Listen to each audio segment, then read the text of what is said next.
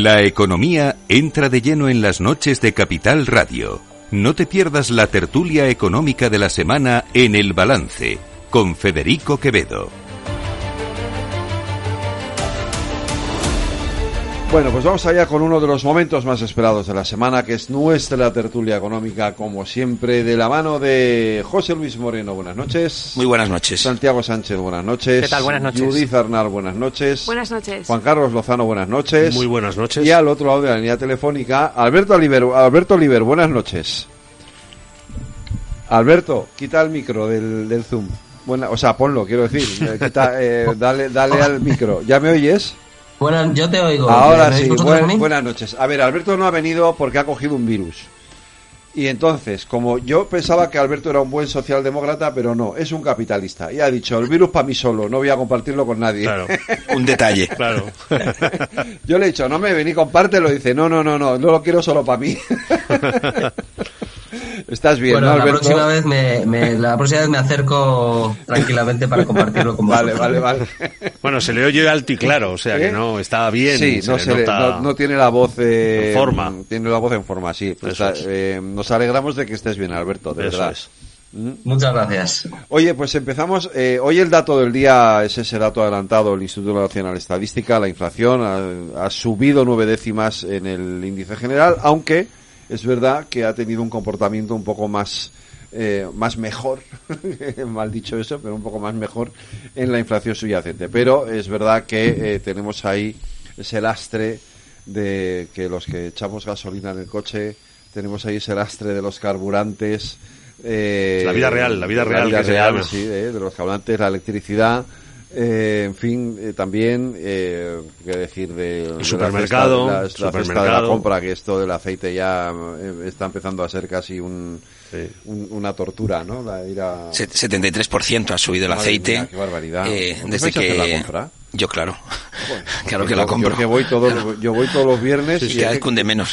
eh, y voy voy al voy al voy al, al cómo se llama el lineal del aceite a hacerle fotos para- no me lo llevo pero por lo menos me lo llevo en foto para imaginarme lo que le puedo echar a la ensalada ¿no? Pero, pues es impresionante o sea lo del aceite es brutal es una cosa bárbara ¿no? Tú fíjate que tienes, además del aceite que ha subido un 72,6%, tienes el azúcar un 57%, la Todo, todo, mantequilla todo. un 47%, la leche un 45% y huevos, patatas, pasta y carne en torno de entre 30 y 38. Con lo cual, la vida real, la vida que hacemos en el día a día, los que vamos al supermercado, pues vemos eso. Y si vamos a poner gasolina o gasóleo, pues hoy miraba, hoy consultaba los precios y teníamos el gasóleo a 1,83 el euro, eh, perdón, el litro y sin plomo 98 a 1,96, que es, si os acordáis, es, es cuando el vas gobierno... a la Repsol, José Luis. ¿Eh? Claro porque Eso vas es a que vas a la Repsol. Hombre, yo no sé dónde pones tu gasolina. yo yo Yo voy a, uno, a, a 1.68 en Primaprix ¿Y estás seguro que eso es gasolina? no lo sé pero bueno es el la coche misma, anda es el mismo distribuidor.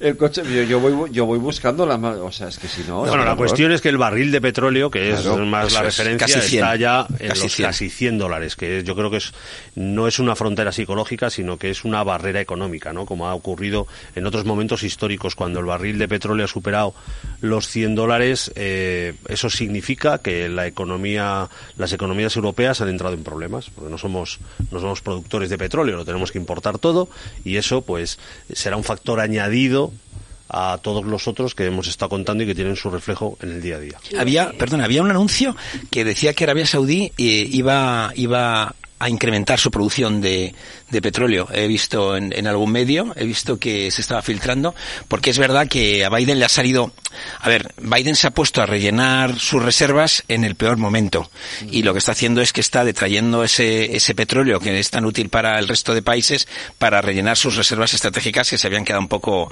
eh, descuidadas, ¿no? Tenía problemas China con la reserva de petróleo y Estados Unidos unido a la restricción de Rusia y de, de los productores, especialmente Rusia y Arabia Saudí. Yo, este tema me parece interesantísimo porque condiciona mucho de la evolución del IPC. eh, que venimos de, ese- tener el barril de Brent a 72 este verano, que es que parece que no, no que, es que ha pasado dos meses y poco más, y estaba a 72 dólares, y ahora estamos en los 96 y con una perspectiva de que se estabilice entre esos 96 y 100 dólares en el último trimestre del año y el año que viene veremos porque estas restricciones van a seguir. Con lo cual, horizonte complicado para cebar la inflación vía carburantes. La energía la habéis tocado y efectivamente es otra parte que distorsiona y que influye en el comportamiento de, la tasa anual del IPC y la otra son los alimentos. Este mes yo creo que sabíamos todos que iba a subir. Cuando echas la vista atrás y veías eh, eh, el efecto base que tiene cuando el mes de septiembre del año pasado era un menos 0,7 la tasa mensual, pues obviamente este mes teníamos un repunte y lo que viene por delante pues también eh, apunta que la tasa del IPC general va a seguir estando razonablemente elevada para los objetivos que tenemos marcados. Me preocupa mucho eh, las rentas medias y bajas, siempre lo digo. Pero es que, narices, cuando uno acude a los datos y comprueba que a esas rentas medias y bajas, que cada vez las medias van pasando para las bajas, que eso es algo que deberíamos de analizar y, en profundidad, no es que saquemos, es que metemos, eh, el 63% de su renta disponible la dedican a alimentos y vivienda con sus gastos asociados. Es decir, se va el 40% aproximadamente en vivienda y el 20% en los alimentos. Y el impacto que tiene todo esto sobre estas familias es tremendamente importante. Y aquí yo creo que tenemos que seguir haciendo un esfuerzo, sobre todo focalizado muy en línea de lo que dice el Banco de España, para no pasarnos de estímulo fiscal y ayudar donde tenemos que ayudar de manera eh, clara. Me preocupa también que llevamos un 16,8 acumulado desde febrero de 2021. Al final, siempre lo decimos, la, acumula, eh, la inflación es un fenómeno acumulativo y hay que medirlo en, su, en su impacto global que tiene. Y sigo echando de menos eh, medidas desde el lado de la oferta. las medidas que, que pueden paliar esto desde el lado de la demanda yo creo que hay que darles una vuelta. Sigo echando de menos pues, la deflactación del IRPF. O sea, no deflactar el IRPF es subir los impuestos directamente. Ya no digo bajarlos, o sea, no hacerlo es subirlos, sobre todo con las revisiones salariales. Eso por un lado, más cuestiones que se podrían hacer con el IVA y podríamos entrar en profundidad con el tema de la recaudación y cómo va a evolucionar que tiene su complejidad, pero sigo echando de menos eh, potencia de las medidas desde el lado de la oferta. Tenemos pérdida de tejido empresarial, tenemos pérdidas de productividad, inflamos costes eh, a las empresas vía costes laborales, lo que lleva por dentro, salariales, cotizaciones, impuestos, etcétera. Es que es muy complejo. Y yo me gustaría encontrarme con más apoyo desde el lado de la oferta, focalización y apoyo desde el lado de la demanda. Me parece muy interesante el tema de transporte si pudiéramos seguir manteniendo, eh, vamos, yo creo que hay, que hay camino para poder hacerlo y reevaluar qué se mantiene y qué no, pero sobre todo medidas desde el lado de la oferta cuando tenemos una, una oferta cada vez más restringida y más chiquitita. Yo por poner un tono ligeramente positivo con respecto a, mis compañeros, es cierto que ha habido un repunte en la, en la inflación general este, este mes. Ha habido eh, una desaceleración en la inflación subyacente, es algo que, no tenemos que, que olvidar. Pero más allá de quedarnos con los números concretos de qué ha pasado este mes, que gran parte se debe al efecto base, por un lado, con respecto a lo que había pasado el año anterior y, por supuesto, como comentabais, a los costes de la energía, yo creo que estamos claramente en una tendencia descendente de eh, las presiones inflacionistas. Esto es así y probablemente en lo que queda de año pues también nos quedaremos en tasas de inflación eh, en, este, en este entorno. Por poner otra nota positiva, eh, también tenemos que ver qué es lo que está pasando en otras economías relevantes de la zona euro, en este caso Alemania. Y hoy los datos de inflación de Alemania han sido muy positivos eh, desde mi punto de vista. Es decir, el mes pasado la inflación eh, general en Alemania fue del 6,1% y este mes, bueno, el mes pasado eh, ha sido del 4,5%, eh, del 4,5%, con lo cual ahí ya se ha producido una desaceleración importante de 1,6 eh, puntos porcentuales. Y digo que es algo importante porque a la hora de fijar la, la política monetaria y la orientación de la política monetaria y de los tipos de interés se tiene en cuenta la tasa de inflación de la zona euro. Obviamente, el peso de la inflación de Alemania en la tasa media de la inflación de la zona euro es importante, con lo cual este dato yo lo veo muy positivo. Y si me permitís un inciso por una cuestión de educación e-, económica, o sea, mis, mis 30 segundos de, educación económica. Em, inflación subyacente, el indicador de la inflación subyacente. Si uno compara el de Eurostat con el del INE, no coinciden. El del INE es bastante más alto que el de Eurostat. ¿Y por qué? Porque la metodología de cálculo es diferente. El INE eh, tiene en cuenta, o sea, lo que hace es detraer de la inflación general los precios de la energía y de los alimentos no elaborados, pero Eurostat también detrae los precios de los alimentos elaborados. elaborados. Por eso, si a alguien se le ocurre tomar los datos de inflación subyacente del INE y compararlos con los de inflación subyacente de otros países de Eurostat, le va a salir un disparate. Y es porque la metodología es diferente. Entonces, si alguien, por lo que sea, quiere eh, comparar inflaciones subyacentes entre países de la Unión Europea, que utilice los datos de Eurostat y, que no utilice los del INE porque la metodología es diferente. Alberto. Pues eh, varias cosas. Yo creo que, que, efectivamente la inflación, la inflación crece, pero la subyacente baja, lo cual es una buena noticia. Yo ya sabéis que sigo manteniendo la teoría de que en realidad eh, la, inflación, la inflación que hay ahora mismo en España eh, tiene que ver con, con un spread, o sea, con, una espiral alcista de precios en determinados productos que se van, que se van extendiendo por la economía, ¿no? Cuando, el petróleo, pues el petróleo sube, al final estás afectando a toda la cadena de distribución. Entonces, em, eh, coincido un poco con el análisis que se hacía antes, que hay que, hay que volver a medidas de, de oferta. Es decir, yo no sé ahora mismo los 20 céntimos por, litro de combustible son una mala idea, habida cuenta de que otra vez, pues además ahora mismo la tasa de recaudación por impuestos en, hidrocarburos es muy elevada, ¿no? Eh, Alberto, el gobierno, digo como información, porque lo hemos publicado en, en, el grupo Prensa Ibérica, eh, el gobierno no oficialmente, pero extraoficialmente ha descartado que eso, que eso se vaya a poner otra vez en marcha lo de los 20 céntimos. Bueno, a lo mejor no tanto, no tanto para, para usuarios particulares, pero está teniendo un efecto en toda la cadena de distribución y yo creo que, que podría, yo eh, que he sido muy crítico con esa medida, creo que podríamos, podríamos volver a valorarla eh, de, otra manera, ¿no? Porque la subida de los tipos de interés. Sí, pero aún así me parece a mí que. Ya, ya, bueno, o sea, yo, yo lo cuento Como, lo pienso y porque creo que, que, tiene una base detrás, ¿no? Es decir, en vez de hacer la discriminación indiscriminada para todo el mundo, pues a, lo mejor hacer eh, lo que decía yo el otro día, ¿no? La, triple T, targeted, tailored y, y temporary, ¿no? Otra vez volver a, volver a ese tipo de políticas en determinados momentos haciendo intervenciones multirúrgicas en, en un producto que en concreto tiene unos efectos devastadores en la cesta de supermercado, que al final es lo que todos miramos, ¿no? Y yo sigo pensando que la subida de tipos de interés eh, lo único que está haciendo es ralentizar la economía y, no estamos, nosotros no estamos como Estados Unidos, que tiene un paro estructural del 3%, nosotros seguimos con un 9%, es decir, no hay un sobrecalentamiento de la economía y estamos empezando a, ir hacia un, un terreno que, que yo no, no, sé por dónde podemos, que no sé por dónde podemos salir. Entonces, eh, bueno, pues este es un poco pues, el, el análisis que yo puedo hacer desde aquí. Juan Carlos. No, no, eh, sí, mm, yo también eh, pienso lo mismo. Bueno, a ver, si sobre todo me interesaba comentar lo de los lo de los 20 céntimos. Yo también creo que no es nunca una buena política aplicar eh, ese tipo de ayudas de manera genérica. Nunca lo es, nunca lo es porque acabas beneficiando.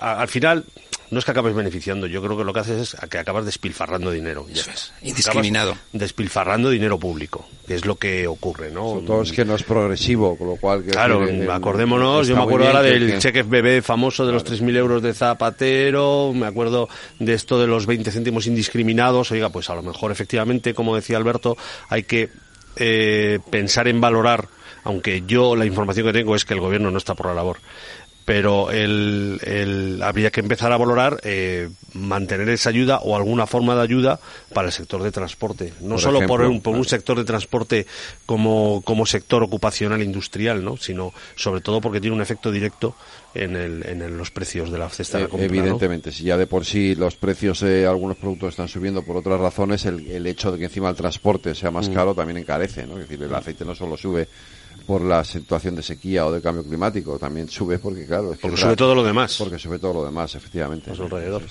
Ahí, sí me permitís, por, por también poner una, una, un punto de discordia en, el, en la conversación que estamos teniendo, nos da la sensación de que, de que en parte la subyacente española está un poco mejor que la media europea porque la hemos dopado mucho más que la media europea. Es decir, algunas de las medidas que se han tomado en el pasado han afectado exitosamente a la subyacente, pero realmente eh, tenemos que, que, volver al estadio inicial para saber eh, qué es lo que se compara, que, que, en parte no solamente estamos hablando de esos céntimos, sino de la rebaja indiscriminada eh, en algunos casos de, del IVA de algunos productos que le afectan a todo el mundo. Entonces, al final, el, el, gobierno tiene que tomar en algún momento una decisión de normalizar esas, esas decisiones que han tomado para saber exactamente cómo estamos, porque a veces a mí me llama la atención de cómo va evolucionando esa subyacente en nuestro país y, y como hay críticas en muchos sectores diciendo, no, es que la subyacente está, está dopada. Entonces, claro, el, dato real, si no hubiéramos dopado la subyacente, pues sería otro, en el tema de la excepción ibérica, etcétera, ¿no?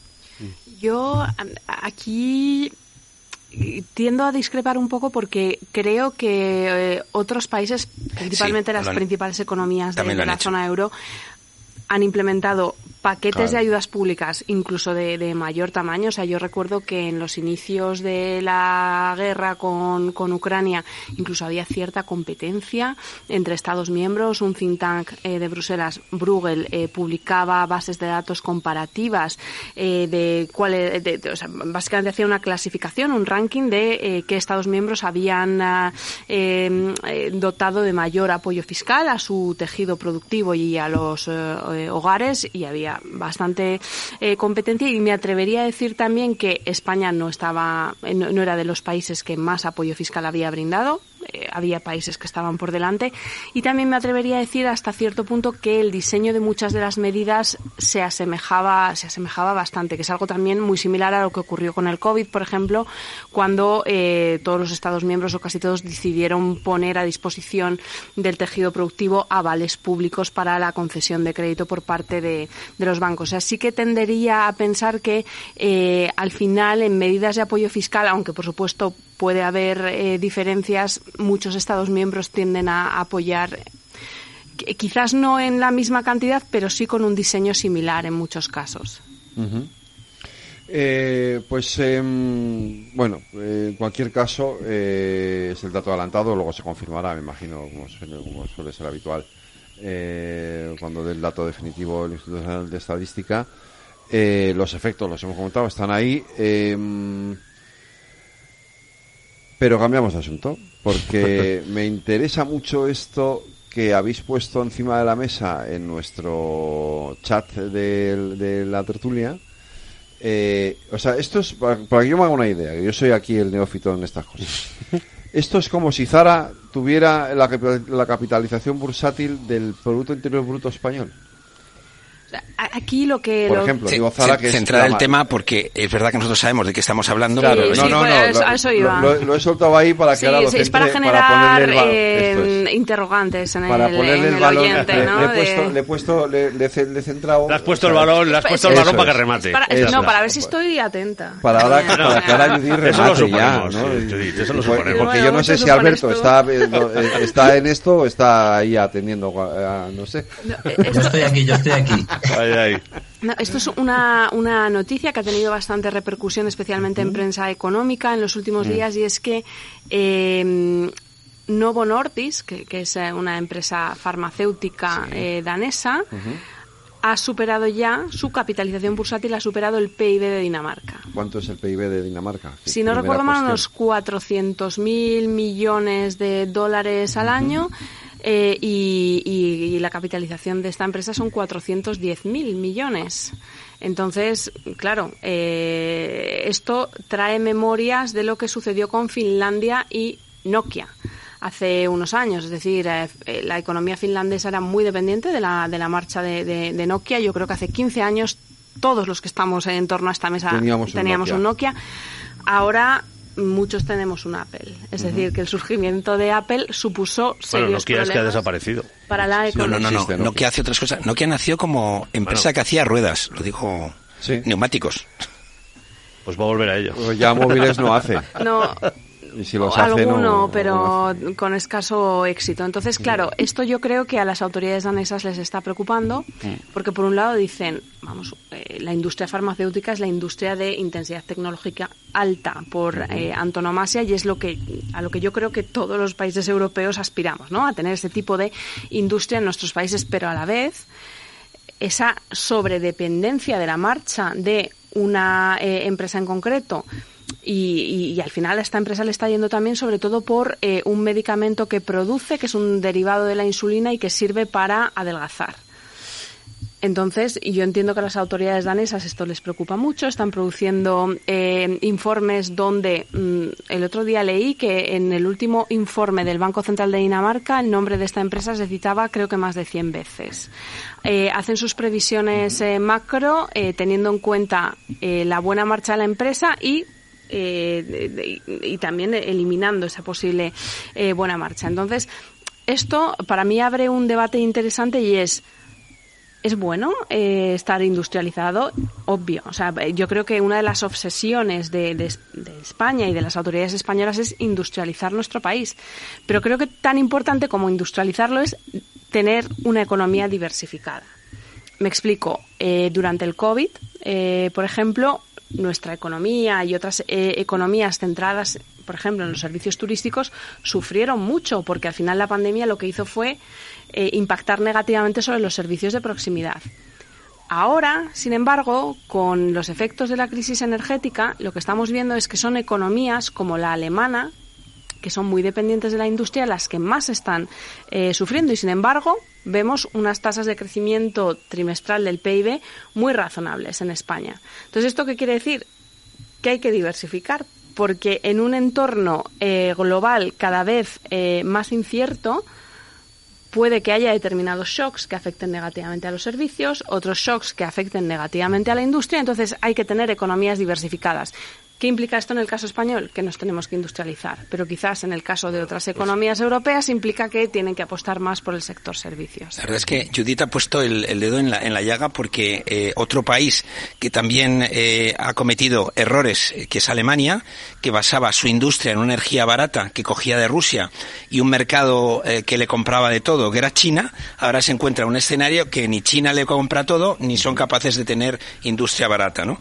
Pero es verdad que en general los países que tienen un monocultivo de productos o de servicios, y yo siempre me acuerdo de los países eh, que son de petróleo, que son de diamantes, etcétera, por poner una exageración, descuidan el resto de sectores y cuando hay una crisis en el sector eh, eh, sufren. Pero hay otro debate detrás de, detrás de lo que estáis comentando y es, ¿es bueno que haya empresas tan grandes eh, que, que, determinados países dependan tanto de ellos? Yo creo que eh, dentro de un orden es positivo. Hoy, la semana pasada, eh, había, una, había una reunión de, de fondos soberanos aquí en Madrid y, y 30 fondos soberanos tenían eh, el valor suyo de, fondos que tenían eran eh, 5 billones de euros, que es cuatro veces el PIB de España. O sea que realmente fondos, empresas e industrias que tienen el Producto Interior o tienen el nivel de inversión superior a muchos países, hay muchos en el mundo. Entonces, yo creo que no es, no es fácil, entre comillas,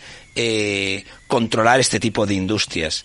Es verdad, esto también lo hemos visto, yo creo que fue en Islandia también, es decir, que cuando en determinado mercado, en determinado país, eh, toda la economía depende de algo, esto siempre lo hemos visto, pues a pequeña escala cuando mm, hay sitios, por ejemplo, me acordaba aquí en, en Madrid, donde, perdón, en Madrid, en España, cuando tenías en cerca de Santander tenías la fábrica de galletas y, y todo el pueblo vivía de la fábrica de galletas. Cuando alguien toma la decisión de, de cambiar la ubicación, lo que sea, todo el pueblo se va, se va afuera, ¿no? Bueno, pues todo esto es, es, algo que tenemos que poner encima de la mesa, pero, pero más eh, animando a la diversificación que, entre comillas, prohibir crecer, porque eh, es verdad que si nosotros viéramos, antes he puesto el ejemplo, si viéramos todo lo que Zara, eh, el grupo Inditex, hace en el mundo, pues desde luego vamos a estar ya muy próximos a que, que ese imperio que empezó en Galicia eh, tenga un tamaño mucho más grande que la economía española. Pero la culpa es de la economía española, de, de los gobernantes, no de, no de esta empresa que ha hecho las cosas correctas correctamente, ¿no?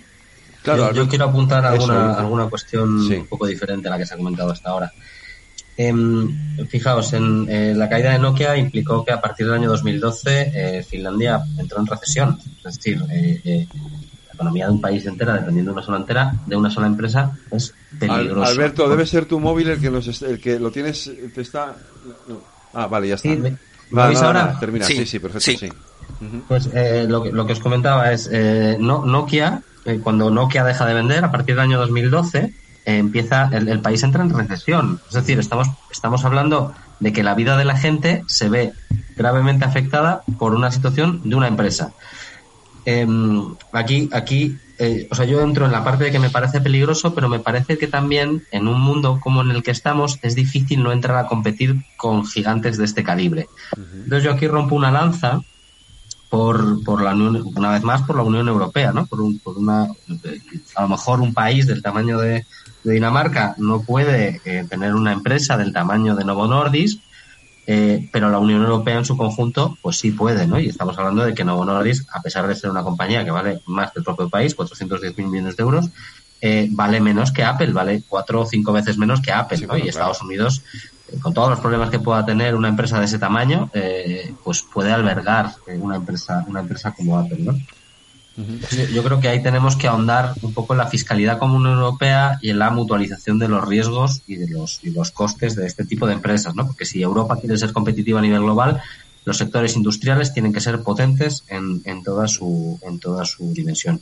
Y luego hay, hay una cuestión que, claro, nosotros, eh, porque creo que somos más o menos todos personas sensatas, podemos entender que un consejo de administración de una empresa de estas características no le va a dar por chantajear al gobierno.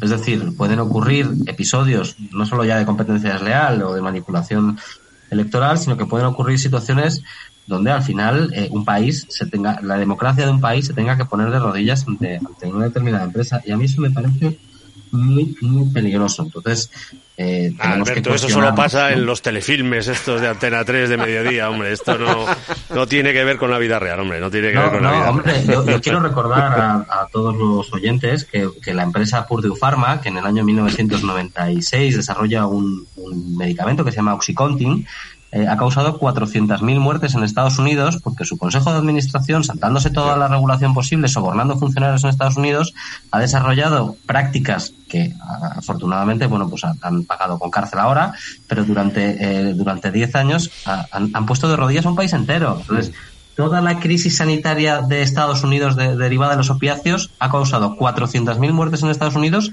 y tiene que ver con una sola empresa. O sea, que cuidado con, con los telefilms de Antena 3 porque las cosas a veces superan a, la realidad. A veces la realidad supera la ficción. Eso, eso, perdón.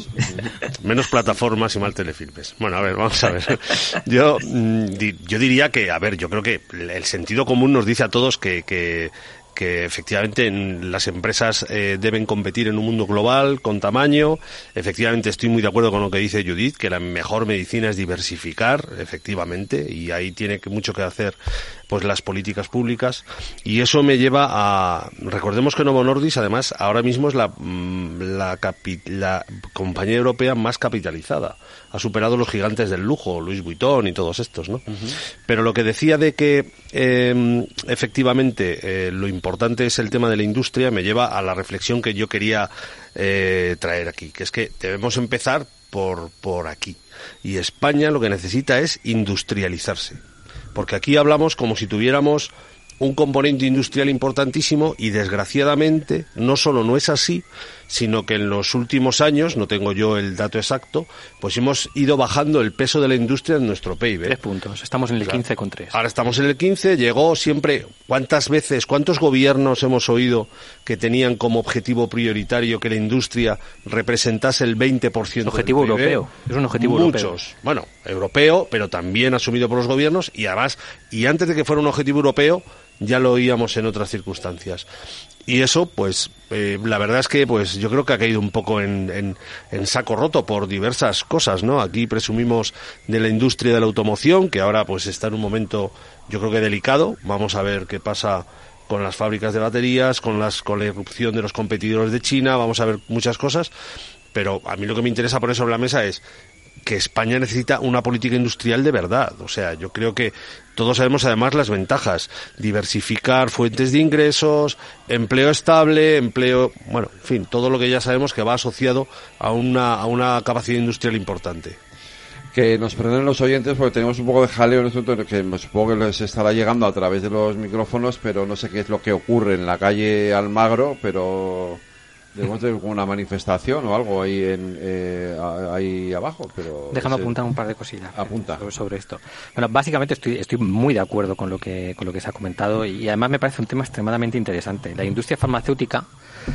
Eh, además es que cuesta mucho desarrollar los productos porque requiere una inversión muy fuerte, eh, y procesos largos hasta que consigues la autorización y puedes seguir entrando en diferentes mercados. Entonces, compañías como Novo Nordisk que necesitan volumen, eh, fuerza inversora para poder eh, innovar y desarrollar, es normal que compitan en mercados globalizados y, cuanto mayor tamaño tengan y mayor presencia tengan y desarrollen cadenas industriales en otros países porque están obligados a realizarlas. Es decir, Mira, Novo te voy a cortar un segundo para que sigas, pero vamos a poner el ejemplo de Farmamar Claro. ¿Eh? Es el que Farmamar, Farmamar, que es una empresa española, tuvo un bombazo en bolsa con su medicamento, con el anticancerígeno John Delis, con el John Delis que le llevó a ganar decenas de millones de euros. Pues Farmamar en dos años, cuando se le ha acabado la patente del John Delis y como todavía no ha conseguido eh, poner en el mercado que esté aprobado algunos de los medicamentos que está trabajando, pues ha tenido una caída del 60% en bolsa. Por eso digo que es, es, que es muy complejo, es muy complejo. Yo he estudiado temas farmacéuticos, industria farmacéutica, y, es complejo, es complejo. Y los desarrollos industriales que necesitan en diferentes localizaciones del mundo, empresas de este volumen o, de, volumen inferior, pero para tener presencia global, eh, tus cadenas industriales tienen que estar localizadas por diferentes puntos del, globo y evidentemente en este caso, pues eh, la parte que más puede ser relevante para eh, Dinamarca es la parte fiscal y los ingresos fiscales que deja más allá de la creación pura de puestos de trabajo que puede tener allí, que la tendrá. Dicho esto, dicho esto, comparto mucho lo que ha comentado también José Luis, me parece clave. Yo, no soy de los partidarios de ponerle puertas al campo y, discrepo con, un poco con Alberto, no en todo, pero sí a lo mejor en parte en que eh, este tipo de empresas, esto ya no como antes, el mundo en el que vivimos, la gobernanza de las compañías, especialmente de las cotizadas, es tremendamente eh, o se cuida especialmente y vivimos en un entorno regulatorio que además exige que, haya unos criterios de gobernanza claros y, fiables en, las compañías y creo que en eso hemos avanzado de 20 años para acá muchísimo. Y desde luego, mm, veo muchas oportunidades y me parece muy interesante el tema de los fondos de inversión que han venido, los fondos soberanos que han venido a España.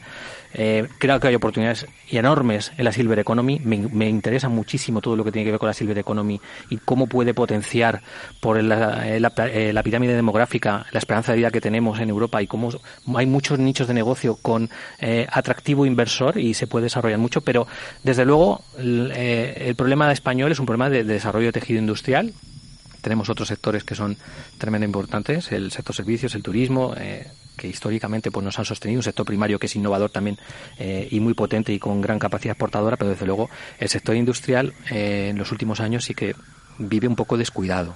Y te lo voy a argumentar. Es decir, cuando tú coges los presupuestos generales del Estado y ves los informes de la intervención general de la Administración de la IGAE, de la Intervención General de la Administración del Estado, y te das cuenta que el presupuesto del Ministerio de Industria en 2019 fue el tercero por la cola. En 2020 creo que fue el segundo. En 2021 fue el tercero por la cola. Y en 2022 el último de todos.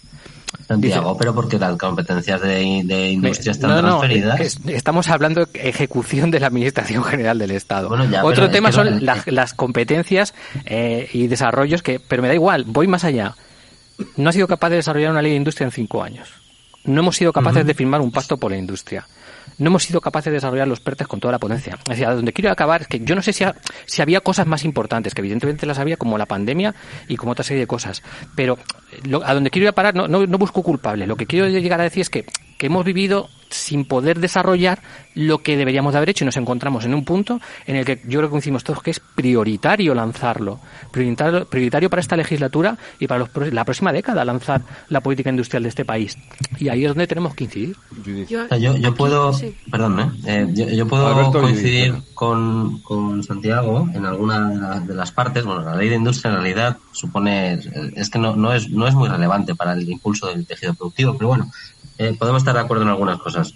Eh, si lo que quiere decir Santiago es que tenemos que tender a una recentralización del modelo industrial para poder impulsar todas las virtudes del conjunto de nuestras regiones, pues, pues eso es una cosa determinada, ¿no? Pues que hay modelos, modelos productivos que funcionan muy bien y modelos productivos que funcionan muy mal. Solo voy a hablar de los que funcionan bien, con salvedades, ¿eh? no voy a entrar en las salvedades. El País Vasco es un modelo donde en, en el plan industrial del País Vasco eh, lleva una ejecución lleva una ejecución y una inversión de 4.000 millones de euros en cuatro años, más o menos. Por poner eh, una comparación, hay otras regiones que apuestan más por otros servicios, como, la, como el sector servicios, como la Comunidad de Madrid, que el presupuesto y de la ejecución no voy a hablar porque, porque no me sabe bien, el presupuesto a cuatro años es de 600 millones de euros, teniendo el doble del PIB y el doble de, recursos que el País Vasco. Entonces, ahí las apuestas y la democracia habla. Madrid claramente ha votado por una opción que es el sector servicios, impulsar el sector servicios, y así lo ha manifestado eh, Isabel Díaz Ayuso en la región de Madrid. Y el País Vasco, todos los partidos, es decir, no hay ni uno que se salga de la foto, todos los partidos apuestan por la industria, por la innovación y por el, y por, el valor añadido. Entonces, bueno, pues son modelos y, aquí se deciden. Si vamos a un modelo donde el INE recupera su potencia, el, INE, perdón, el Instituto Nacional de... El antiguo Instituto Nacional de Estadística, de Industria, perdón. el, INI, el INI. El, INI. El, eh, el, Estado asume un rol eh, preponderante a la hora de diseñar la política industrial, pues hombre, yo yo lo yo, yo, estaría dispuesto a hablarlo por lo menos, ¿no? Pero eh, yo creo que tenemos que ser conscientes de dónde están ahora mismo las competencias, no, no hacernos trampas al solitario en ese sentido, ¿no? Yo eh, con, independencia de dónde residan las competencias, para mí el hecho de que la ley de industria que está actualmente en vigor sea de 1992 ya me dice bastante. Ya. Entonces yo sí que creo que es importante y de hecho forma parte, es una de las reformas eh, del plan de recuperación, entonces, es algo que, se va a tener que aprobar y espero que sea en, en, esta legislatura y creo que es un texto que ya, ya se ha trabajado eh, bastante. Eh, en cuanto a qué regiones o qué comunidades autónomas están más o menos desarrolladas industrialmente, con independencia de las políticas que se estén llevando a cabo actualmente, creo que también hay una dependencia de senda importante. Y es que históricamente mm, en Cataluña y en el eh, País Vasco las industrias textil y acerera respectivamente se desarrollaron más. Y de hecho hay eh, análisis eh, de personal del Banco de, de, España donde se demuestra que, me remonto al plan de estabilización de 1959, benefició más a estas dos regiones porque tenían ya una base industrial mayor. Entonces aquí hay un componente de dependencia de, de senda. Por supuesto luego hay cuestiones programáticas actuales, pero sí que creo realmente que, que hay un componente eh, histórico. Y en cuanto a por qué España no está todo lo industrializada que debería, yo me atrevo a decir que es porque no innovamos. Y creo que, que falta eh, innovación porque falta inversión, tanto pública como privada.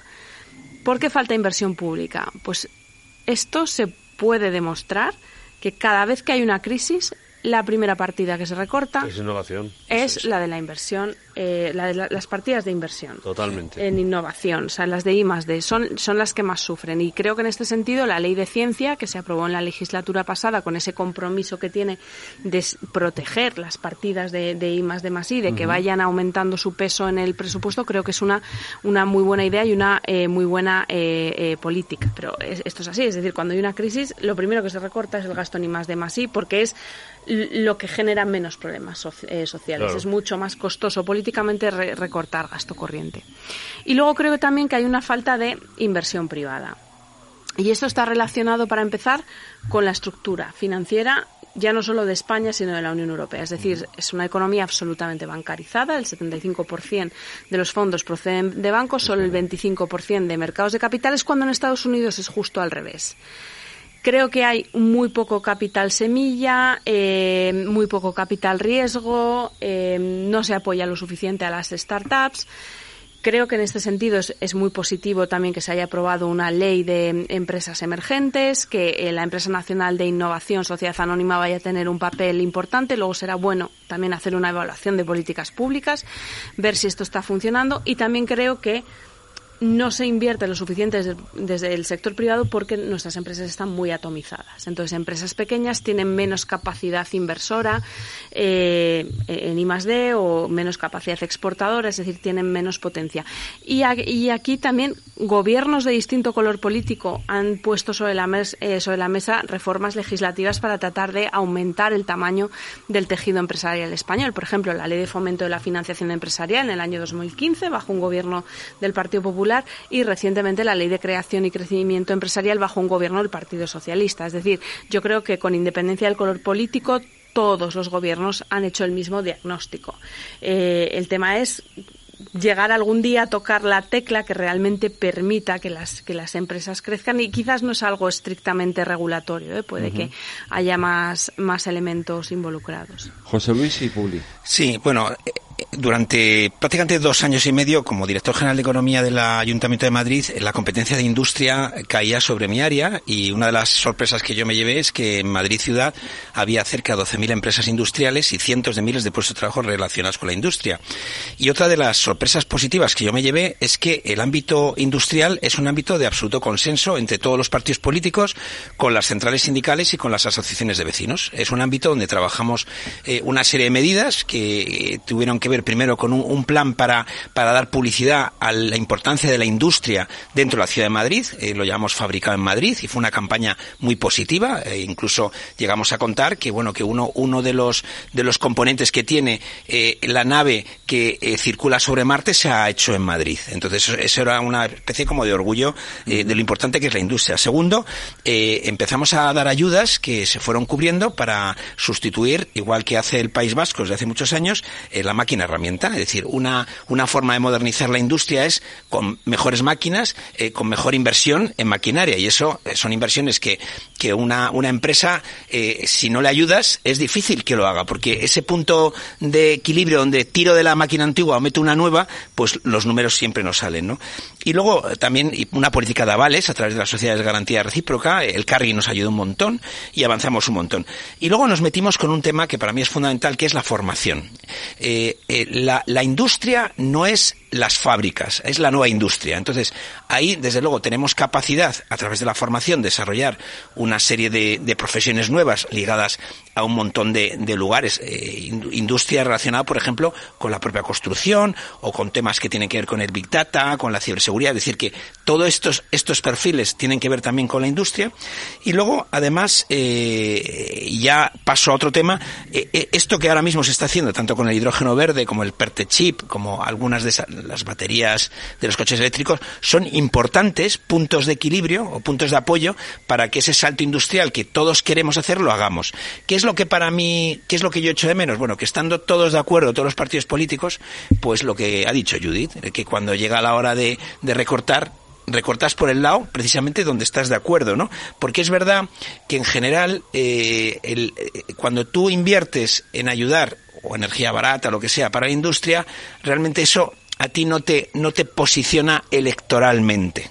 Entonces, eh, muchas veces los partidos políticos en el gobierno prefieren dedicar los recursos en, en actividades que les posicionan más electoralmente, porque eh, como esta es una zona de consenso, hacer tú eso no te va a diferenciar de tus competidores.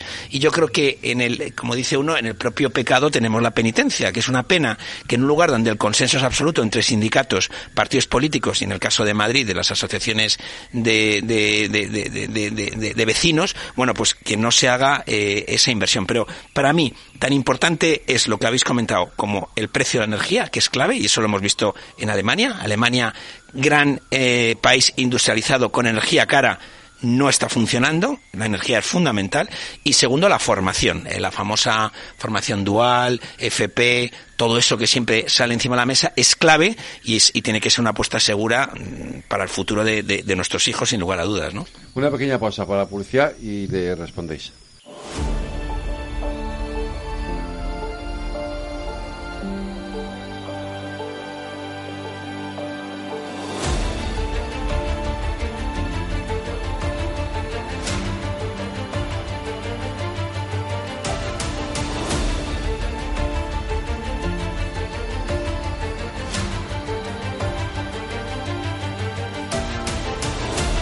A ver, Alberto, que tú sobre esto has escrito algo.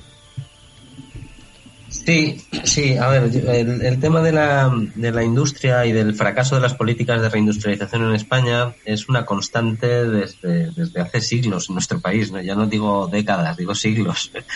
Entonces, eh, yo en su día hice un, un pequeño análisis, referencia, estuve, estuve entrevistando pues, economistas eh, eh, vinculados a, economistas industriales vinculados a todo el periodo de desarrollo en España y, el periodo particularmente que podría haber sido más prolífico de, las políticas de industrialización en nuestro país, se pusieron ayudas en lo que se llamaban los, los ZUR, ¿no? las zonas de, urgente reindustrialización. Desde el año 59 hasta el año 72 hay diversos planes industriales y, se fomenta y, a través del Estado se pone suelo a disposición de, las empresas que quieran hacerlo en estas zonas de urgente reindustrialización. Se crean entidades, eh, vehículos fiscales que permiten eh, mayor, mayor facilidad de crédito. Bueno, nada de esto funciona. En realidad lo que ha ocurrido en la industria de, España en, las últimas décadas sobre todo ha sido que el, los eh, primero las capitales, las grandes capitales de provincia en, los distintos territorios, pues en Galicia, en Asturias, en Barcelona, han ido captando todos los recursos de, sus, de sus zonas. Es decir, pues, pues, si, Pontevedra con ENCE se convierte en la, capital industrial de, Galicia, pues eh, todas las empresas, toda la gente trabajadora acaba en Pontevedra. Y, esto ha ocurrido en, los distintos, las distintas comunidades autónomas de nuestra región, en las distintas provincias durante el franquismo. Pero es que esto tiene una segunda vuelta de tuerca, es que a partir de los años 80 toda la industria se concentra esencialmente en, tres sitios con algunas salvedades, ¿no? Porque el País Vasco sufre una crisis que es capaz de remontar. Eh, Barcelona es otro polo industrial importante. Madrid, por la concentración que tiene de, entidades estatales. Y eh, se salva un poquito la zona del Levante. Entonces, hay como dos oleadas de destrucción de empleo industrial en nuestro país. La primera es de, las zonas rurales a las capitales de provincia y en esta segunda es de las, de las zonas de, de, toda España a, a, los polos más poblados, ¿no? Entonces, eh, claro, yo la, reflexión que hacía al final es que a las empresas no les importa tanto no les importa tanto el, el coste de, la instalación o el coste del suelo, que puede ser importante. Lo que necesitan es talento. Entonces, la clave para poder crear entornos industriales adecuados es eh, ser capaces de generar espacios donde desde la haya una, una, unión entre universidades, centros de investigación, empresas, básicamente crear un ecosistema donde las empresas estén cómodos. Y, y, de mi análisis se desprende que la fiscalidad no importa demasiado, que lo único que necesitan es eh, básicamente eso, talento y ser capaces de, de, salir fuera a que la gente se quede con ellas. ¿no? Lo que pasa, y perdona que te complete un poco, es verdad que la fiscalidad ayuda a, ubicar el talento. Es decir, eh, la, gente que son es políticas micro. Por ejemplo, el impuesto de sociedades es común en toda España. Entonces, la fiscalidad en España, en realidad, tampoco tienes demasiado problema. Otra cosa es que me digas, oye, soy Irlanda.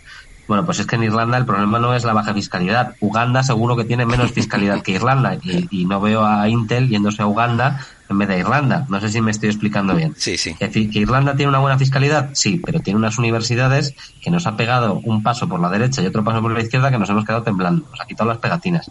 Entonces, eh, no es, no es tanto un problema de fiscalidad, es un, porque además ya digo, ¿eh? las competencias a nivel autonómico desde el punto de vista de fiscalidad son bastante reducidas. Otra cosa es que, además, tú esto yo creo que tú lo sabes bien, que desde las instituciones públicas, y yo creo que esto es lo que tú has hecho durante tu etapa en la Dirección General de Economía en el Ayuntamiento de Madrid, tú generabas entornos donde las empresas podían trabajar, generabas ecosistemas, no, no tú no tenías nada que ver con la fiscalidad, a lo mejor podías ayudar puntualmente a que una empresa con una buena proyección pues pudiese eh, desarrollarse mucho más fácilmente, pero pero tú en realidad creabas ecosistemas, no hacías otra cosa, ¿eh?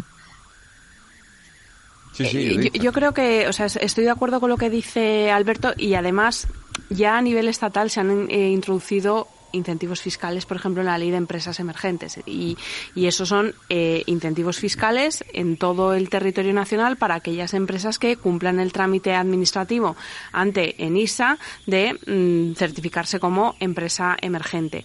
Y yo creo que, por supuesto, estoy totalmente de acuerdo con la atracción de talento. Creo que también esa es una de las. Em, ideas de la ley de, empresas eh, emergentes, la atracción de talento incluso del exterior.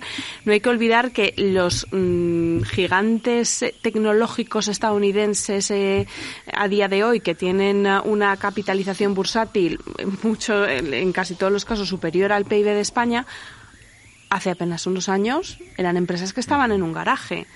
Entonces, por eso yo insistía en que la financiación, por supuesto, el talento, tienes que tener gente que tenga ideas para poner en marcha esa startup, pero luego es gente que tiene que tener eh, financiación y de ahí mi obsesión por el capital semilla, por el capital riesgo y porque tengan acceso a, mm, financiación en términos, eh, en términos razonables y, por supuesto, un ecosistema. Aquí un dato.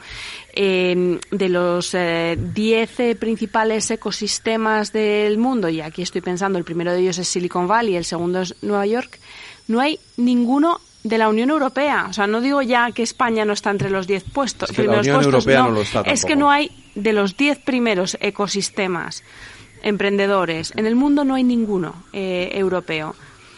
Y esto, pues francamente, es, es, es preocupante. Y cuando hablamos de industrializarnos, hablamos también de industrializarnos en industrias de intensidad tecnológica alta o media alta. Está genial la industria. Semiconductores, por ejemplo. Eh, bueno, ojalá. Eh, eh no, estoy pensando, por ejemplo, en farmacia y, tecnológicas. Esto estaría muy bien. España es relativamente potente en la industria automovilística, pero esto es intensidad tecnológica media alta, o sea, está un, escalón por debajo.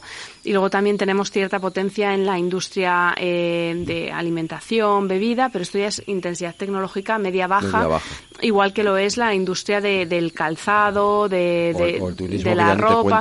Bueno, eso ya no es una industria, eso ya es servicio. eh, que, está muy bien, ¿eh? que, que, en línea con lo que comentaba antes de tener una economía diversificada está fenomenal. eh, entonces también hay que apuntar en la dirección de qué industria nos interesa potenciar y, por supuesto, cuanta mayor sea la intensidad tecnológica de esa industria, mejor.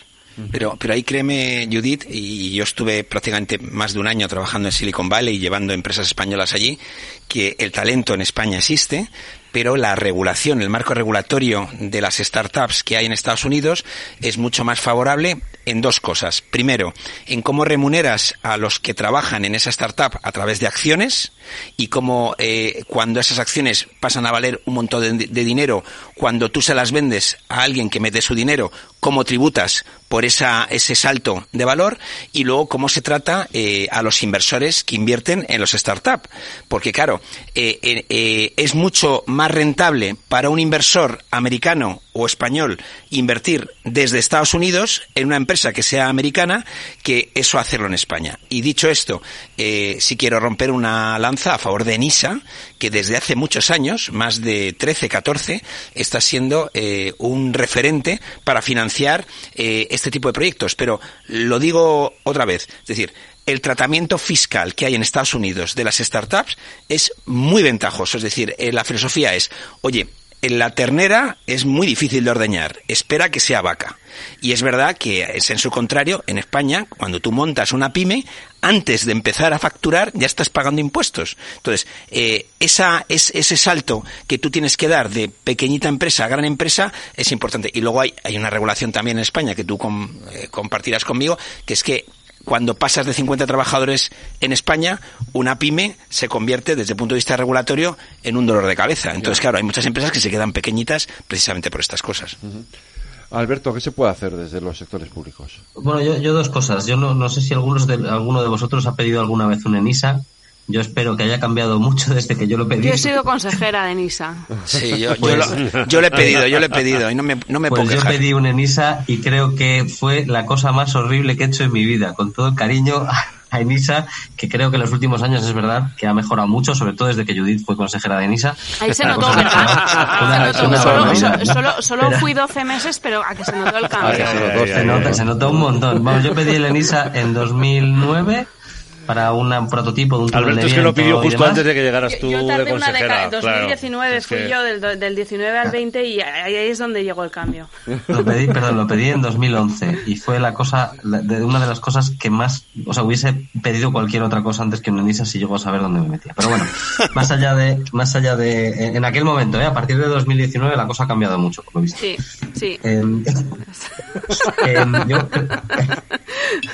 vale, Alberto, creo recordar que y que me corrija Judith, que el Ministerio de Economía sacó una, una un paquete de ayudas de, desde la Carmen Artigas de 4.000 millones de euros para precisamente eh, solventar estos problemas de crecimiento que estaban teniendo nuestras empresas, ¿no? Porque una de las cosas que ocurre es que cuando nosotros tenemos empresas que son muy talentosas, eh, en cuanto despuntan un poco, viene Israel y se las compra. Literalmente, ¿eh? Sí. Entonces, en, en ese, en ese momento que se llama el Death Valley, ¿no? donde las empresas es donde, donde apuntan ya a un determinado lugar, pero tienen problemas de financiación, es donde el Ministerio de Economía hizo, hizo un, una Se llama el fondo Deep si no recuerdo mal. El, o Nextec. El Nextec, ese fondo, Nextec.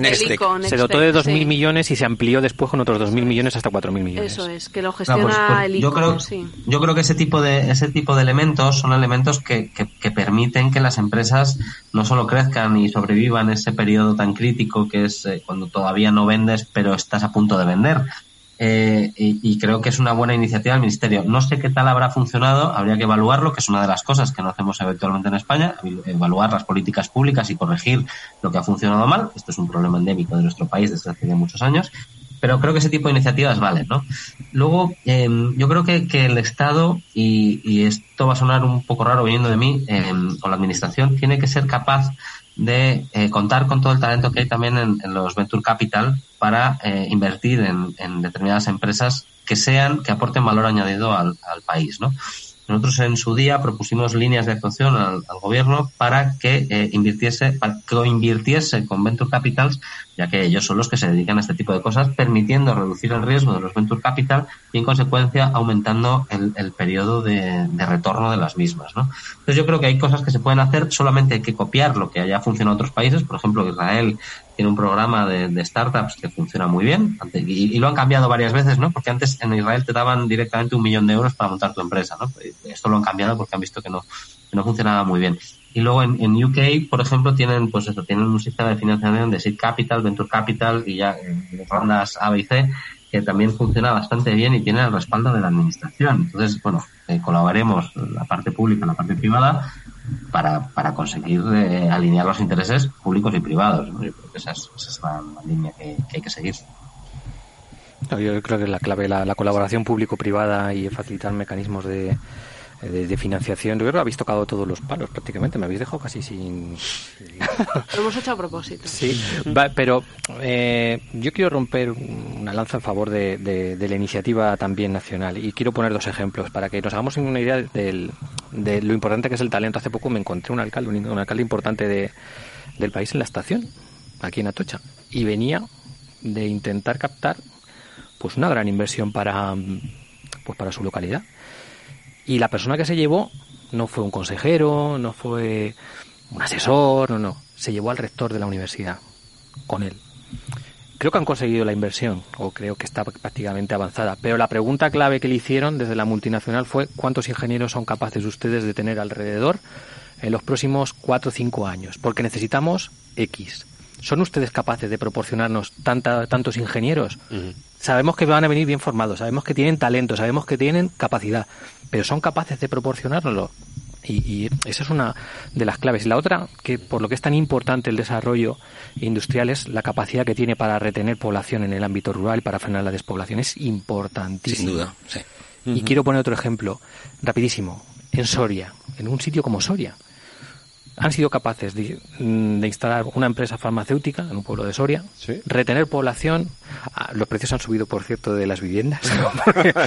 Pero para un chico eh, sin, sin excesiva formación, tal, poder empezar una empresa a trabajar joven, la media de la plantilla era súper joven, en torno a los 25, 30, 30 años, y cobrando 1.800, casi 2.000 euros en un pueblo de Soria, pues te da una capacidad para poder quedarte, tener un proyecto personal y poder tener una y poder fijarte allí. Entonces, pues solamente rapidísimamente esos dos ejemplos de lo importante que es tanto por el tema de la formación como el tema de la llevarnos, eh, llevarnos el tema a la España vaciada merece un programa, ¿eh? Ya, eso sí, pero para el siguiente porque este no nos da tiempo. Este no. Nada, yo como tío gilito que soy, eh, una referencia a los fondos soberanos que, uh -huh. que, ha mencionado José Luis, esto es una grandísima oportunidad uh -huh. para las empresas españolas porque estos países van a invertir fuera, pero también van a invertir en su país. Y las empresas españolas creo que tienen que analizar esto para tratar de captar posibles licitaciones públicas allí. Pues eh, Alberto, José Luis, Santiago, Judith, José Juan Carlos, gracias a los cinco. Muy buenas noches. Un abrazo, cuídate Alberto. Muchas gracias, buenas Cuídate. noches. Venga, buenas un abrazo, noches. un abrazo.